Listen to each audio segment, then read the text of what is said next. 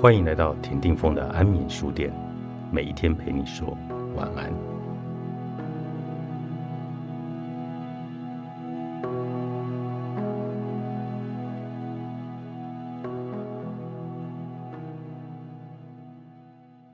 我们多么习惯用角色、头衔、理想和形象来堆砌，填补空虚的自我。比如，我就是那个每一次出场都要光鲜亮丽。事业有成，住豪宅，开名车的那一个人，而且这些成功的条件得要越来越高档，才能够跟别人媲美。为了不断要提高自己的价值，所以要不断的努力的追逐。然而，这些外在所谓的美好，是否能带给我们内心真正的满足呢？人到中年，你终究会发现，当我们失去头衔、名利，诠释时，我会感到受伤，因为我是用那些条件堆砌起来的，所以人们无法停止对名利的贪爱，因为我始终缺了一块，不完整。当你还活在错误的认同里，追求错误的目标，结局必然是失望的。直到被强大意外事件逼迫，也许是意外、重病。离婚或者失业，你再也无路可逃，生命彻底失去了支撑，彻底的失望，彻底的掉进无价值感，再也无法定义自己的万丈深渊。这个时候，转机才会出现，但那几乎接近死亡的感觉太令人恐惧了，所以人们无论如何都把自己要撑住。在那个台风夜，我终于明白，过去的角色、形象、成就都毫无意义。那些物质世界堆起的一切，再也不能满足我。我对我失望透顶，所有外在的追寻都支撑不了我。我终于死了。一个人要走到彻底绝望有多难呢？舒适的现代生活提供大家很多逃离痛苦的机会。例如美食、购物、宠物、谈恋爱、工作、社团、旅行，这些我都认真做了，而且做得很彻底，也曾经非常的乐在其中。当时显然也不会理解，原来那些作为都只是为了逃避面对真实的自己。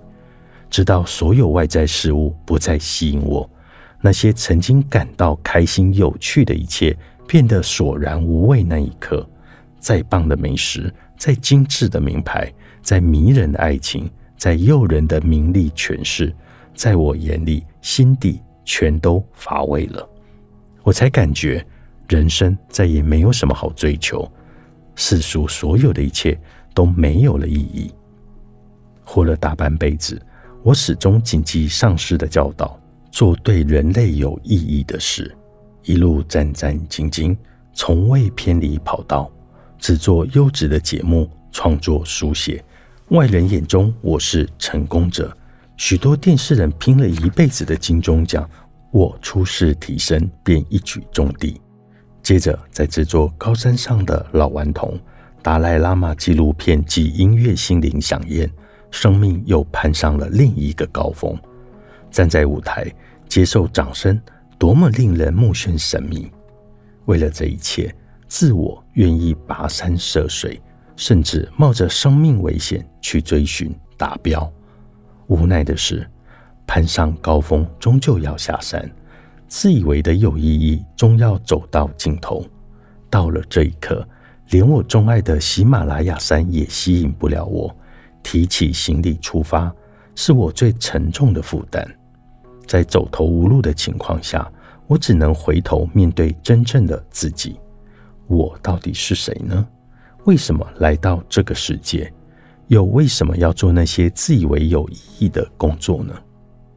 记得在喜马拉雅山区拍片时，虽然当地没有富裕的物质生活，食物简单，衣衫褴褛，但许多人都有双清亮纯真的眼睛，特别是小孩，眼神如清澈见底的湖水，平静无波又晶莹剔透。印度拉达克的小朋友为了欢迎我们摄影队的到来，准备了白色的哈达献给大家。